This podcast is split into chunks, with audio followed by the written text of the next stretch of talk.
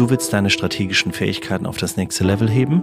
Bist Beraterin oder Strategieverantwortliche im Unternehmen? Dann haben wir jetzt genau das Richtige für dich. Im März findet wieder unser Zertifikatskurs für echte Strategiemacherinnen statt mit dem Strategy Frame. Wir würden uns sehr freuen. Es sind insgesamt vier Tage im März und ein halber Tag online. Und alle Infos dazu findest du auf unserer Homepage unter dem Navigationsbutton Training. Also jetzt anmelden, wir haben nur noch wenige Plätze frei.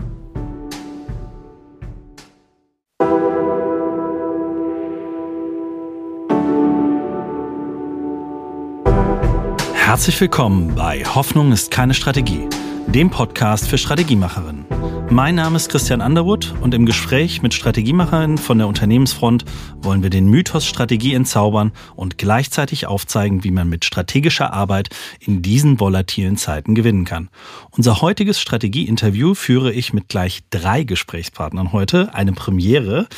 Ähm, zuerst Heiko Stötzel, Global Head Group Social Responsibility und HSE der SSI Schäfer Gruppe, der weltweit führende Anbieter von Produkten und Systemen für den innerbetrieblichen Materialfluss, die sogenannte Intralogistik, und in rund 70 operativen Gesellschaften an sieben Produktionsstandorten weltweit beschäftigt die Gruppe mit Hauptsitz im nordrhein-westfälischen Neunkirchen rund 10.000 Mitarbeiterinnen. Ein klassischer Hidden Champion, würde man sagen. Herr Stötzel, herzlich willkommen in unserem Podcast. Vielen Dank für die Einladung. Sehr gerne. Ja, und wir haben noch zwei weitere Gäste hier, die ich kurz vorstellen werde. Ähm, das ist am Mikrofon die Experten jetzt für Investor Relations, Sustainability und ESG. Also hier geballte Power heute äh, am Tisch und am Mikrofon. Ich begrüße ganz herzlich äh, von der Agentur Iron aus Köln Annalena Meyer, Head of Sustainability und ESG, seit sieben Jahren bei Iron an Bord und den Gründer Fabian Kirchmann und ja jetzt schon seit 22 Jahren CEO. Klingt gut, ne, als du das gelesen hast. Auch euch ein herzliches Willkommen. Schön, dass ihr da seid. Hallo Christian. Vielen lieben Dank, dass wir dabei sein dürfen. Ja, sehr gerne. Ja, heute, ähm, wie gesagt, Premiere mit so vielen Gästen, aber es geht auch um ein wirklich großes Thema, äh, das man, glaube ich, nicht alleine bewältigen kann. Das, äh, dazu haben Sie nachher auch was, Herr Stetzel, parat. Ähm, und das viele Unternehmen heute einfach umtreibt. Das ist das Thema Nachhaltigkeit oder auch ESG genannt. Was es damit auf sich hat, das werden wir gleich klären. Ähm, denn solchen Thema, das schafft man nicht im Alleingang im Unternehmen einfach zu lösen. Und äh, deshalb haben wir, haben wir auch verschiedene Perspektiven heute dabei. Wir haben einmal die Unternehmensperspektive dabei und wir haben auch die Beratungsperspektive dabei, denn äh, häufig braucht es auch mal Unterstützung an der einen oder anderen Stelle. Und wer unseren Podcast verfolgt, der sei nochmal auf das Interview hingewiesen mit Steffen Bersch, CEO äh, der SSI Schäfer Gruppe äh, von Januar diesen Jahres. Verlinken wir auch nochmal gerne in den Show Notes. Und das war sozusagen ein bisschen auch der Auftakt, der auch das Thema Nachhaltigkeit dann zum Triggern brachte. Denn gut ist, wenn das Thema gleich schon in der Strategie des Unternehmens mit verankert wird und nicht äh, sonst wieder herläuft. Aber da kommen wir gleich nochmal dazu. Ähm, ich würde ganz äh, gerne nochmal ganz kurz, Herr Stötzel, Sie nochmal ein bisschen im Detail vorstellen, bevor wir jetzt starten. Ähm, denn Sie sind heute äh, gefühlt dann der Hauptakteur, denn es geht sozusagen um Ihr Unternehmen, um die Nachhaltigkeit, die Sie auch hier vorantreiben äh, an der Stelle. Und äh, ja, ich stelle Sie einfach mal ganz kurz vor. Ähm, Sie besitzen ein Diplom der Universität Siegen für das Thema Wasserbau. Das heißt, ich würde jetzt mal sagen, Sie sind vom Fach.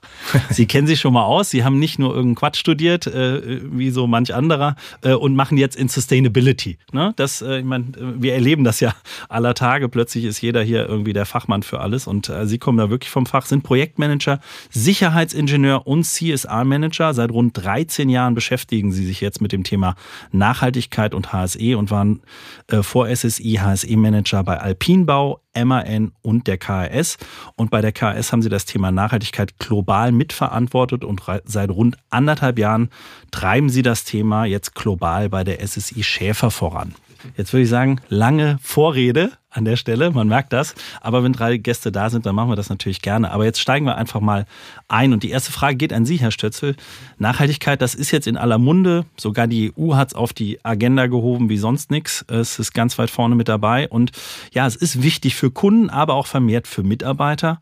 Warum ist denn das Thema gerade für Sie bei der SSI als Intralogistiker so wichtig, dass Sie das jetzt wirklich systematisch angegangen sind? Ja, wir haben den Druck aus diesen zwei Dimensionen, die Sie gerade genannt haben, also intern und extern.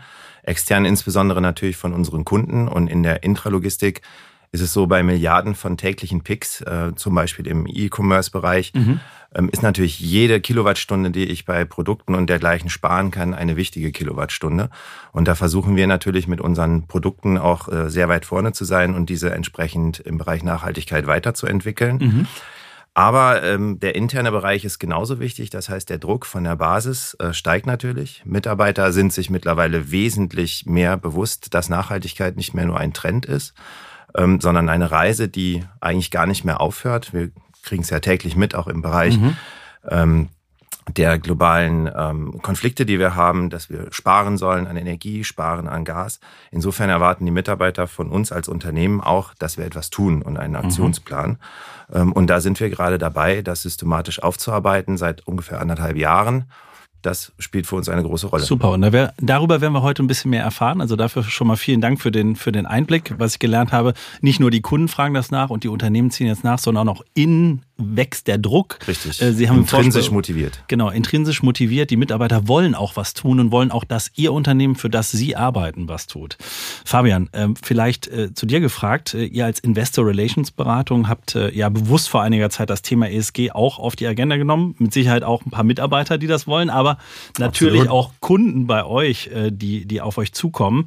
Ähm, wie kommen die Kunden denn auf euch zu und wie weit sind die denn, ähm, die deutschen Unternehmen bei dem Thema? Ja, also hier muss man differenzieren. Wir haben ja viele Kunden, die über den Kapitalmarkt äh, finanziert sind. Ähm, die sind in der Regel zwangsläufig etwas weiter bei dem Thema, weil sie entweder schon seit 2017 äh, unter die CSR-Berichtspflicht fallen oder weil ihnen einfach generell die Investoren im Nacken sitzen und ähm, eben wollen, dass sie über ihre Nachhaltigkeitsaktivitäten stärker berichten. Das kann manchmal im Übrigen ziemlich schmerzhaft sein. Wir hatten letztes Jahr äh, tatsächlich bei einem Kunden den Fall, äh, wo von einem auf den anderen Tag der Aktienkurs massiv eingebrochen ist. Okay. Keiner wusste so richtig, äh, wo, wo es herkommt. Äh, was war passiert? Eine große internationale Ratingagentur hatte ein negatives ESG-Rating äh, veröffentlicht mhm. und ähm, da haben sich einfach mal ein paar angelsächsische Investoren oder mussten sich äh, tatsächlich mhm. aus der Aktie verabschieden. Und ähm, so, und der Vorstand war natürlich total überrascht, äh, hat dann das Thema äh, auch sehr schnell auf die Agenda gehoben. Und da sieht man einfach, so läuft das, so läuft das am Kapitalmarkt. Ja. Bei den mittelständischen Unternehmen, die nicht börsennotiert sind, da ist das natürlich, ist das Thema noch nicht so richtig auf der Agenda. Ähm, da bilden jetzt Unternehmen wie SSI Schäfer beispielsweise wirklich die Ausnahme im Moment. Die Speerspitze sozusagen. Genau. Sehr gut. Und äh, welche Art der Hilfe braucht es dann konkret? Also ich glaube, was es zunächst mal braucht, ist es ein Bewusstsein, dass sich etwas ändern muss. Ja, ähm, und das darf nicht nur wegen der gesetzlichen Pflicht, die jetzt vielfach auf die Unternehmen zukommt, äh, passieren, sondern das muss wirklich, ähm, wie äh, Herr Stötzel eben schon gesagt hat, intrinsisch motiviert sein. Ne? Also das muss wirklich ähm, in den Köpfen ankommen. Äh, wir versuchen den Unternehmen immer klar zu machen, dass durch die Integration von Nachhaltigkeit in die Unternehmensstrategie die Organisation insgesamt resilienter und wettbewerbsfähiger wird. Ähm, das betrifft zum Beispiel Abhängigkeiten in der Lieferkette. Ähm, das betrifft aber auch, ähm, wie wir eben schon gehört haben, das Thema Attraktivität für äh, als Arbeitgeber oder auch neue Finanzierungsmöglichkeiten werden eröffnet, ne? zum Beispiel über Green Bonds. Also es gibt eben vielfältige Vorteile und das muss in den Köpfen der Leute ankommen, dass das eigentlich äh, der Treiber sein muss für das Thema Nachhaltigkeit im Unternehmen.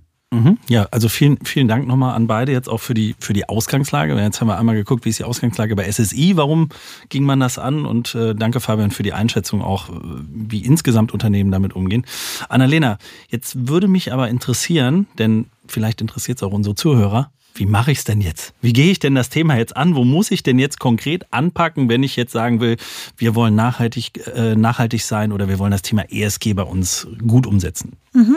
Also den allerersten Schritt, den ein Unternehmen da eigentlich tun muss, ist eine Verantwortliche oder einen Verantwortlichen zu identifizieren. Beziehungsweise ist es tatsächlich so, dass da auch häufig neue Positionen geschaffen werden müssen. Denn es ist einfach so, dass das Thema Nachhaltigkeit zu umfassend und wichtig ist, als dass das noch eine Person on top machen könnte. Also ist kein Nebenjob. Es ist definitiv kein Nebenjob. Können wir Herrn Stötzel gleich mal fragen. Kann ich genau. bestätigen. Ja.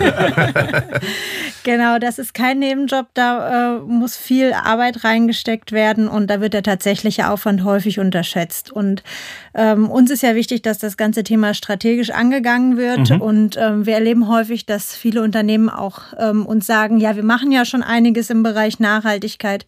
Das stimmt auch, da gibt es oft gute Projekte, die gemacht mhm. werden, aber da fehlt halt so der, der strategische Hintergrund dafür und ähm, die strukturierte Ausrichtung. Mhm. Wenn wir also unsere Kunden beraten bei der Entwicklung einer Nachhaltigkeitsstrategie, dann beginnen wir meistens mit einer Umfeldanalyse.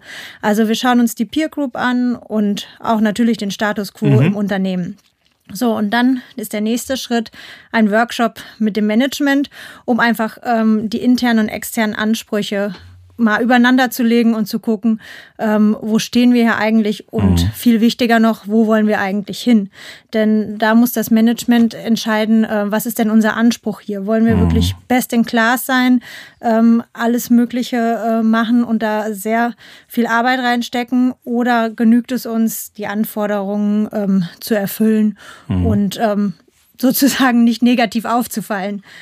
Genau, und äh, wenn das erstmal geklärt ist, also diese Basis gelegt wird, mhm. dann geht es so für uns richtig in die Strategieentwicklung. Mit der Einbindung der Stakeholder, das machen wir häufig über Interviews oder Online-Befragungen, mhm.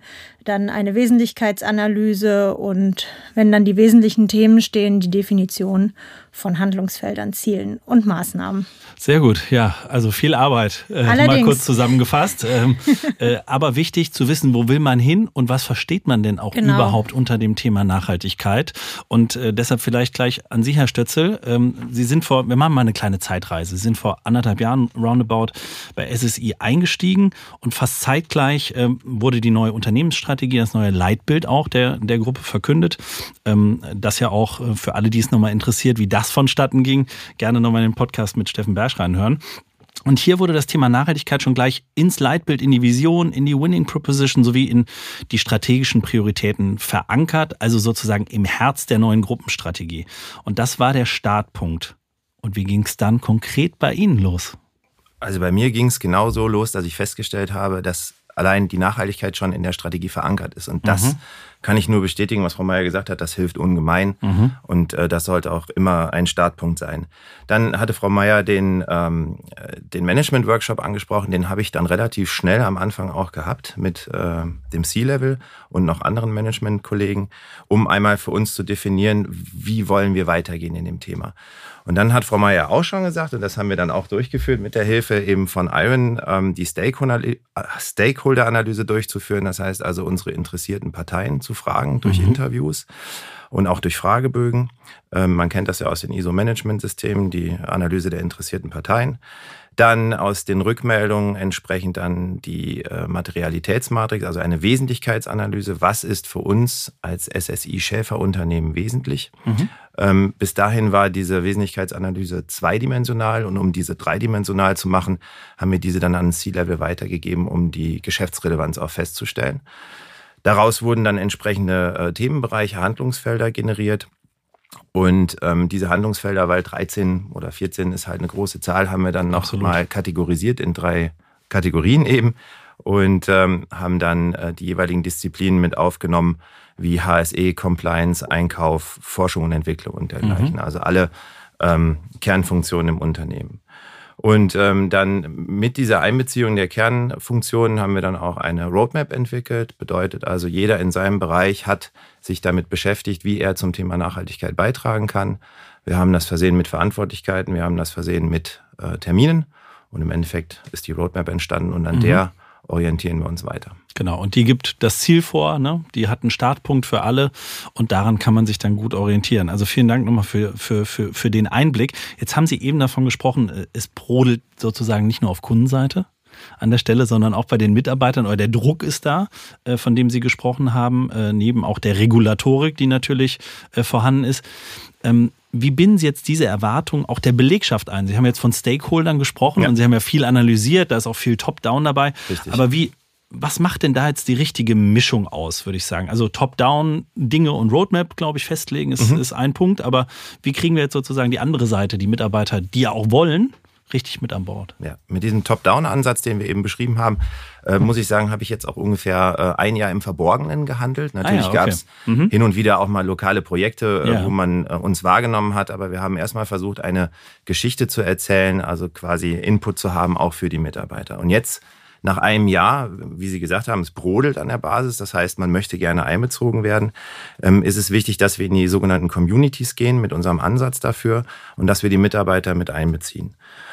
Und ähm, das machen wir so, indem wir, oder beziehungsweise wir haben jetzt einen Piloten äh, diesbezüglich gestartet in einem unserer Werke in Simpang in Malaysia okay. und haben dort gemeinsam mit den Mitarbeitern deren lokale Mikrokosmos-Strategie entwickelt im Bereich Nachhaltigkeit. Mhm. Das heißt, auch da wieder alle relevanten Funktionen mit eingebunden, zu sagen, wo wollt ihr hin, was sind die Themen in Malaysia, in Simpang zum Thema Nachhaltigkeit erstmal auch geklärt, was bedeutet Nachhaltigkeit das wird auch mich im jetzt kulturellen Kontext, denn der ist ja ganz anders ja. als vielleicht bei uns in Deutschland oder in Europa. Ja.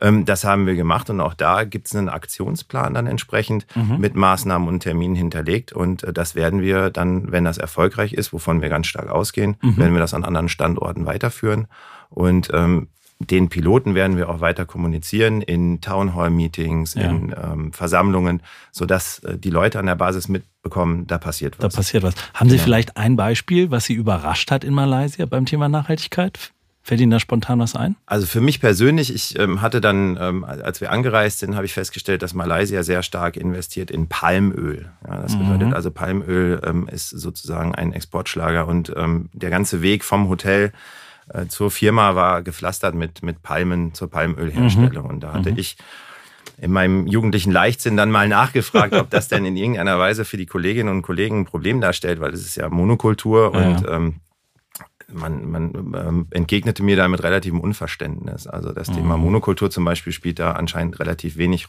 äh, also so gut wie keine Rolle. Mhm. Äh, bedeutet, das Verständnis ist einfach ein ganz anderes. Und das war für mhm. mich so auch der, der Trigger, wo ich gesagt habe, okay, jetzt musst du ein bisschen halt ähm, erstmal nachforschen, du musst mit den Leuten in Diskussionen gehen, was denn Nachhaltigkeit für sie bedeutet. Mhm. Energiesparen allerdings ist ein Thema. Ähm, insofern, okay. da waren wir dann direkt auch auf einem Nenner. Mhm. Genau, auch die soziale Säule der Nachhaltigkeit spielt eine Rolle.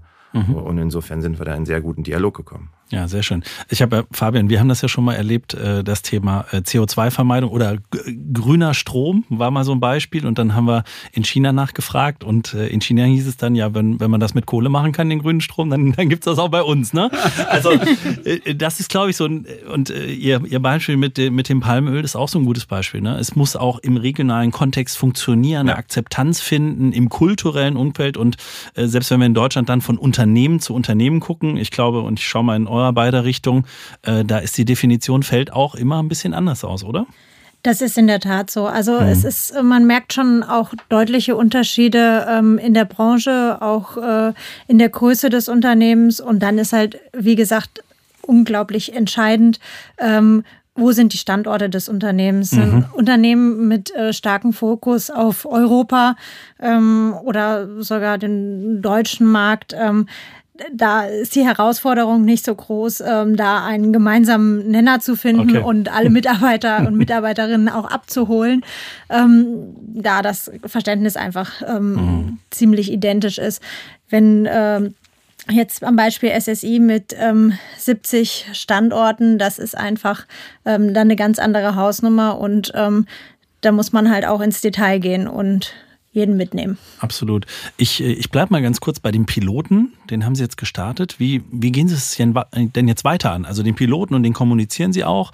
Gehen Sie dann von Land zu Land? Äh, machen Sie das sozusagen der Reihe nach oder dann bitte einmal die ganze Welt jetzt sofort nachhaltig? Also das wird nicht funktionieren. Wir mhm. müssen auch immer Rücksicht nehmen auf die Organisation und mhm. wie bereit sie dafür ist. Und mhm. ähm, das können wir nicht auf einmal äh, bei einem Mal ausrollen. Also da mhm. müssen wir uns schon Schritt für Schritt bewegen und genauso mhm. werden wir es auch tun. Das heißt, ähm, wir werden jetzt erstmal den Piloten zu Ende führen. Da mhm. geht es ja dann darum, jetzt die Maßnahmen zu verfolgen, Ergebnisse zu dokumentieren. Ähm, und dann werden wir den, zumindest das Community-Modell Modell werden wir dann nach und nach ausrollen ja, pro Standort. Okay. Aber nebenher passieren ja tausend andere Sachen. Ja, also da geht es darum, dass wir uns mit unseren äh, Emissionen innerhalb unserer Werke beschäftigen. Es geht darum, ähm, andere lokale Maßnahmen durchzuführen, die nicht unbedingt was mit dem Community-Modell zu tun haben. Es geht darum, in alle Prozesse innerhalb der Firma einzugreifen und mhm. ähm, Nachhaltigkeit da auch wirklich zu etablieren. Ähm, weil das ist so das, was äh, ich als Exzellenz bezeichne, wenn Nachhaltigkeit in den Prozessen schon integriert ist, weil dann ist es auch für die handelnden Personen keine Extraarbeit mehr, ja, sondern dann verstehe. ist es im Prozess integriert und wir machen es beim ersten Mal und dann machen wir es auch richtig. Mhm. Und das ist für mich meine weitere Vorgehensweise. Daneben natürlich noch die große Herausforderung, eine globale Datenbasis äh, aufzubauen, mhm. denn ähm, wir haben jetzt äh, den, den ersten Nachhaltigkeitsbericht fast fertiggestellt und wir haben uns erstmal bezogen auf die 18 größten Einheiten von SSI Schäfer. Mhm. Aber die weitere Folge muss natürlich sein, dass wir das global ausrollen und dafür bedarf es einer Datenbasis. Und die müssen wir jetzt schaffen dafür. Absolut. Sie haben auf den Nachhaltigkeitsbericht oder Report hingewiesen. Sobald der verfügbar ist, gibt es den natürlich auch in den Show Notes für alle, dass man dann auch mal sehen kann, wie so ein Ergebnis dann nachher aussieht. Denn das Reporting ist ja für viele auch der Grund, warum sie es überhaupt angehen, weil sie es angehen müssen. No? Ne? Ich glaube, das ist äh, der Fabian, Fabian nickt da ganz fleißig. Aber Annalena, vielleicht gibst du uns nochmal ähm, noch einen Hinweis, was so klassische Stolpersteine sind, wenn wir so an mittelständische Unternehmen denken. Und SSI ist jetzt ein großer Mittelständler, mhm. äh, würde ich jetzt mal sagen, in der, in der Dimension. Aber da gibt es ja auch kleinere, wenn sie in so einen Prozess einsteigen. Mhm. Also, ähm, was der Herr Stetzel schon gesagt hat, was jetzt gerade deutlich wurde, es ist halt alles mit einem enormen zeitlichen Aufwand verbunden. Mhm. Und zwar nicht nur die Umsetzung dann, sondern tatsächlich auch vorab die Strategieentwicklung. Mhm. Und da stolpern ähm, häufig Unternehmen drüber, dass ähm, das zu Anfang falsch eingeschätzt wird. Also unsere Aufgabe ist dann auch am Anfang direkt erstmal ein gewisses Erwartungsmanagement zu zu äh, betreiben und deutlich zu machen, ähm, dass der zeitliche Aufwand und auch die personellen Ressourcen, ich hatte es ja vorhin schon angesprochen, ja. ähm, häufig unterschätzt werden. Ähm, ein Beispiel ist da zum, mm, zum Beispiel die Einbindung von den Stakeholdern. Ähm, viele Verantwortliche sind der Meinung, ähm, sie kennen ihre Stakeholder, der Vertrieb spricht regelmäßig mit äh, Kunden, mit potenziellen Kunden, es werden Mitarbeitergespräche geführt und ähm, so wird antizipiert, man würde davon. Äh, man weiß ja schon man, alles. Man weiß ne? schon alles. Man mhm. weiß ja, was die. Mhm die, die Kunden, ähm, die Banken, alle Stakeholder wollen, ohne jemals ähm, strukturiert ähm, über das Thema gesprochen zu haben. Mhm. Natürlich gibt es auch Dauerbrenner in jeder Branche. Also äh, du sprachst vorhin schon über den CO2-Fußabdruck, der ist irgendwie in aller Munde. Mhm. Ähm, klar, aber wir haben einfach erlebt, dass wenn man diese Stakeholder-Befragung äh, strukturiert und intensiv durchführt, wir haben äh, bei vielen Kunden führen wir intensive Interviews mit den äh, Stakeholdern, dann kommen viele neue Erkenntnisse mhm. ähm, zu, zutage, mit denen man die Strategie unterfüttern kann und die auch wirklich sehr wertvoll für die Unternehmen sind. Mhm. Ein Punkt ist da zum Beispiel, dass ähm, das Management ähm, sich häufig auf Umweltthemen fokussiert. Ich meine, ist klar, das ist äh, in den Medien überall. Ja, ähm, Herr Stötzler hat es eben ja auch gesagt, ne, dass genau. äh, häufig haben die Leute den Eindruck, ESG besteht nur aus einem ja. Buchstaben. Ne? Das ist äh, ja. Genau. wir lernen das. Dazu tragen wir heute bei. Ein bisschen Aufklärung. Ne? Genau. Und aus diesen Stakeholder-Befragungen äh, kommt halt auch oft raus, dass beispielsweise auch diese sozialen Themen für viele wichtig sind. Also mhm. einerseits im Unternehmen, aber auch in der Lieferkette. Und da haben wir häufig bei mittelständischen Unternehmen schon erlebt, dass die Datenlage da einfach noch nicht so ausgereift ist, weil mhm.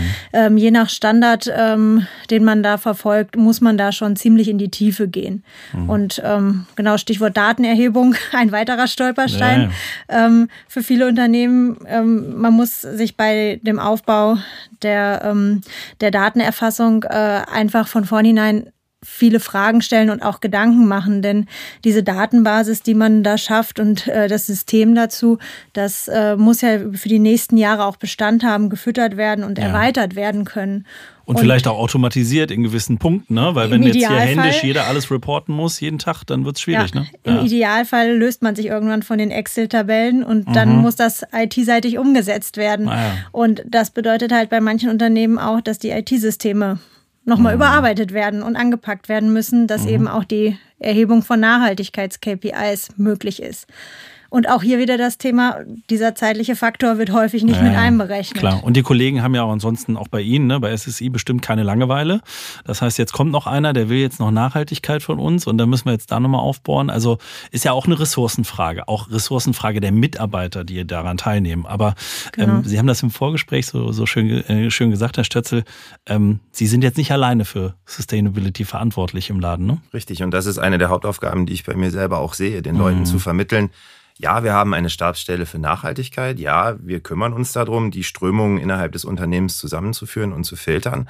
Aber bitte projiziert Nachhaltigkeit nicht auf mich als Person Heiko Stötzel, mhm. ja, sondern wir alle sind Nachhaltigkeit. Ja, unsere mhm. Prozesse müssen nachhaltig werden und erst dann kommen wir in den Bereich der Excellence. Hatte ich ja eben gesagt, wenn ja. die Prozesse so laufen, dass alles automatisiert ist und wir direkt auch äh, eine Kultur etabliert haben, wo Nachhaltigkeit einfach äh, von vornherein mit berücksichtigt wird bei mhm. Entscheidungen. Mhm. Wenn Sie jetzt mal so auf, auf den Zeithorizont schauen, jetzt sind Sie seit anderthalb Jahren da, jetzt haben wir den ersten Piloten. Hm. Äh, wie lange glauben Sie denn, wie lange brauchen wir denn, bis wir alle Länder, alle Standorte, alle an Bord haben? Gibt es da so ein da habe ich mir natürlich viele Gedanken drum gemacht. Also ich habe ja allein schon dieses eine Jahr im Verborgenen sozusagen mhm. gearbeitet, wie ich mhm. gesagt habe. Und ähm, man macht sich so seine Gedanken und ich gehe davon aus, dass es einen Zeitraum benötigt von circa drei bis fünf Jahren, bis mhm. man ein Unternehmen auch kulturell so entwickelt hat, dass eben Nachhaltigkeit etabliert ist. Und äh, man will ja nicht nur eine Geschichte erzählen, sondern man möchte ja auch nachhaltig sein, also handeln mhm. und sein. Und ähm, da denke ich schon, dass dieser Wandel sicherlich drei bis fünf Jahre benötigt. Genau. Also wir haben gelernt, es braucht Zeit, es braucht äh, viele Köpfe und viele Hände, um es am Ende des Tages dann genau. auch umzusetzen. Das ist, glaube ich, ganz wichtig. Und äh, ja, vielleicht kannst du uns, Fabian, nochmal ähm, eine allgemeine Einschätzung eingeben, äh, äh, geben. Äh, wie sieht denn die aktuelle Situation jetzt so beim deutschen Mittelstand nochmal aus? Du hast das eben schon ein bisschen angerissen, ne? Aber ja, gib uns nochmal so eine Einschätzung. Wo stehen wir denn da? Sind wir da schon richtig ne, voll on track? Vorne dabei, ja. ja. Ähm, so wie nein. beim Internet, ne? Ausbau? Genau. Nein, ich glaube, ich glaube tatsächlich, dass die, die Tragweite des Themas bei den, bei den Unternehmenslenkern noch nicht wirklich erkannt worden ist. Also wir hören, hm, Annalena hat das eben, hat das eben auch gesagt, wir hören oft, wenn wir mit den Unternehmern im Gespräch sind, ähm, so hören wir so, so Sätze wie, wir haben ja schon einiges gemacht im Thema, beim Thema Nachhaltigkeit. Wir das sind, sind dann ja aber immer Einzelmaßnahmen, ne? Genau, ne? Das sind dann, ne? Mhm. Da wird dann über die Solaranlage auf dem Firmendach oder die, die Einführung äh, von Elektrofahrzeugen in den Fuhrpark Fuhrpark ähm, verwiesen. Das ist alles gut und das ist mhm. löblich und bitte nicht falsch verstehen, das ist, ähm, das ist wichtig, aber es reicht eben nicht aus. Ja? Spätestens, wenn die neue CSR-Berichtspflicht kommt und dann der Nachhaltigkeitsbericht Bestandteil des Lageberichts wird, dann wird sie der Wirtschaftsprüfer äh, eben fragen, ähm, warum sie denn diese oder jene Nachhaltigkeitsmaßnahme im Unternehmen ähm, vorgenommen haben. Und das müssen sie begründen können. Ne? Also da, ähm, ne, da wird dann vielleicht auch die Frage kommen, warum ist denn das Thema noch nicht in der Produktentwicklung ähm, mhm. ausreichend berücksichtigt? Also das heißt, es braucht einen systematischen Ansatz und das haben, glaube ich, einige Unternehmer äh, noch nicht noch nicht wirklich verstanden. Äh, sie müssen eben anfangen, ähm, die Stakeholder mit einzubeziehen, wie Annalena vorhin erwähnt hat, äh, die Entwicklung einer Strategie, konkreter Ziele und KPIs, damit auch die Fortschritte, die ich dann erziele über die Jahre, damit das auch messbar und nachvollziehbar ist für, für, die, äh, für meine Anspruchsgruppen. Und äh, ich glaube, das ist eigentlich, das ist das Entscheidende und das muss in den Köpfen ankommen. Und da haben wir, glaube ich, noch einen relativ weiten Weg zu gehen. Noch ein bisschen was zu tun, ja. Ja, ähm, erstmal vielen, vielen Dank für die, für die tollen Eindrücke, auch äh, sozusagen aus der direkten Welt bei SSI, was sie, was sie da umtreibt und von euch auch äh, in der Gesamtlandschaft. Jetzt würde mich nochmal zum Abschluss und auch insbesondere unsere Hörer. Wir haben immer zum Abschluss eine Frage und wir machen das heute mal im Hart aber fair Modus, weil jetzt ist ja mehr als ein Gast da. Ähm, wir probieren das mal zu stellen. Ähm, wie sieht's denn aus? Was war für jeden von euch und dann ja machen wir die Runde äh, der entscheidende Erfolgsfaktor für das Gelingen? Also Sie sind noch im Gelingen werden bei SSI. Wir nehmen das jetzt mal an, äh, sozusagen äh, sind da auch ja gut on track. Aber was ist so der entscheidende Faktor, der für euch den Unterschied macht. Und ich würde mal sagen, wir Ladies first, Annalena, hau mal rein. Ja, ich glaube, das ist bei mir tatsächlich äh, schon angeklungen in dem, was ich bisher gesagt habe. Also die personellen und zeitlichen Ressourcen mhm. äh, realistisch einschätzen. Das ist einfach enorm wichtig. Wir sagen immer, für so eine Strategieentwicklung, ähm, bis wir dann die Ziele stehen haben, muss man einfach einen Zeithorizont von sechs bis acht Monaten einplanen. Dann mhm. haben wir aber von A bis Z da auch erstmal alles gemacht und bevor es dann ins Doing geht. Und dann im Anschluss äh, der erste Nachhaltigkeitsbericht, auch der braucht nochmal vier bis sechs Monate. Wir müssen die Daten erheben und sammeln. Ähm, es müssen Texte geschrieben werden. Dafür müssen auch wieder Gespräche mit Mitarbeitern geführt werden. Und ähm, deswegen, ähm, wie Fabian auch eben schon sagte, wenn man als mittelständisches Unternehmen da jetzt noch nicht so strukturiert drangegangen ist, sollte man heute starten, um tatsächlich. Besser gestern anfangen, ne? Besser ja. gestern anfangen, ja, aber heute wäre jetzt auch noch okay, um ja, dann okay. wirklich gut gewappnet zu sein, äh, wenn es dann in die Berichtspflicht geht. Ja, super. Vielen Dank, Annalena. Herr Stötzel, was ist Ihr Ratschlag an die Hörer? Ja, auch ich habe es ja eben anklingen lassen. Also Nachhaltigkeit ist eine unglaublich interdisziplinäre Funktion. Mhm. Das bedeutet ähm, zum einen bitte nicht das Thema auf eine Person projizieren und zum anderen bitte die Organisation dafür bereit machen. Das heißt, diejenige Person oder auch diese Funktion, die sich darum kümmert, muss Zugang haben zu anderen Funktionen. Ähm, es benötigt Daten, es benötigt aber auch den Willen, dazu etwas äh, beizutragen. Und ähm, da die Organisation darauf vorzubereiten, durch Kommunikation, durch Workshops, wie auch immer, ähm, ist eine ganz wichtige Geschichte. Bedeutet, der Compliance Officer, wenn es denn einen gibt, muss wissen, da kommt irgendwann einer auf dich zu, der will von dir mhm. was. Ja? Äh, der Einkauf, ganz wichtiges Thema, viel Potenzial drin im Bereich der Lieferkette. Okay. Muss wissen, da kommt demnächst jemand auf euch zu, seht zu, dass ihr eine Datenlage schafft, seht zu, und das hat Frau Meier ja auch gerade gesagt, dass das auch nachhaltig messbar ist. Ja? Ähm, es gibt so viele Disziplinen, äh, wo Nachhaltigkeit eine Rolle spielt und ähm, vielleicht auch noch der Hinweis, auch Nachhaltigkeit muss nachhaltig sein. Das heißt, mhm. wenn ich zu schnell vorgehe und die Organisation überfordere, mache ich wieder einen Rückschritt im Bereich Nachhaltigkeit in der sozialen Säule. Das heißt, ich überfordere Personen, ja. ich nehme Personen nicht mit mhm. ähm, und das kann natürlich auch zu Problemen führen. Insofern bereiten Sie sich vor. Den Tipp von Frau Meier nehme ich auf. Lieber heute als morgen. Gehen Sie es an, holen Sie sich notfalls auch Unterstützung. Ähm, es ist am wichtigsten, Sie beginnen. Super, vielen, vielen Dank, Herr Stötzel. Und Fabian, hast du auch noch einen Ratschlag? Ja, ist eigentlich viel gesagt, aber ich, ich glaube, ähm, ganz wichtig ist auch, dass das, dass das Management äh, wirklich mit an Bord ist. Also dass, dass das, ähm, sagen wir auch C-Level äh, im Unternehmen wirklich das auch ein Stück weit vorlebt äh, und dass sie äh, auch authentisch und glaubwürdig kommunizieren, nicht nur nach außen, sondern eben auch in die Organisation rein, dass das Thema wirklich ernst genommen wird. Ich glaube, ohne das, ohne das funktioniert's nicht. Ja, und ähm, da muss man eben gucken dass man in diesem Prozess, wenn man das Ganze angeht, dass man sozusagen ähm, die Unternehmensführung auch von Anfang an gleich mitnimmt. Ne? Thema Management-Workshop, damit muss gestartet werden, da muss, da muss die Roadmap sozusagen schon, schon ein Stück weit ausgerichtet werden und äh, ich glaube, das ist entscheidend. Ja, ich sage vielen Dank in die Runde und ich glaube, es gibt fast neben Unternehmensstrategie kein äh, spannenderes Thema, das so gut zum Thema Hoffnung ist keine Strategie passt. Denn das haben wir gelernt. Das, das, Management muss an Bord sein. Es geht um Ressourcen, um Ressourcen bei den Kollegen in den unterschiedlichen Abteilungen, um die Ressource Zeit hm. und Geld, die man auch am Ende des Tages hier investieren muss als Unternehmen. Denn äh, es ist gar nicht mehr die Frage, äh, ob man es tut, sondern nur wie man es tut. Und das haben wir gelernt, besser gestern als heute. Aber heute genau. ist auch noch okay. Von daher sage ich herzlichen Dank für heute heute an alle drei äh, Protagonisten heute. Annalena, herzlichen Dank. Fabian, vielen Danke Dank. Auch. Und Sie, Herr Störzel, mit der weitesten Anreise heute, aber auch weitestgehend grün an vielen der Stelle. Ja. Wunderbar. Herzlichen Dank für das Gespräch. Und ja, ich äh, freue mich auf die weiteren Berichte. Sie haben ja noch eine Reise weiter vor sich. Dankeschön. Danke dir. Danke.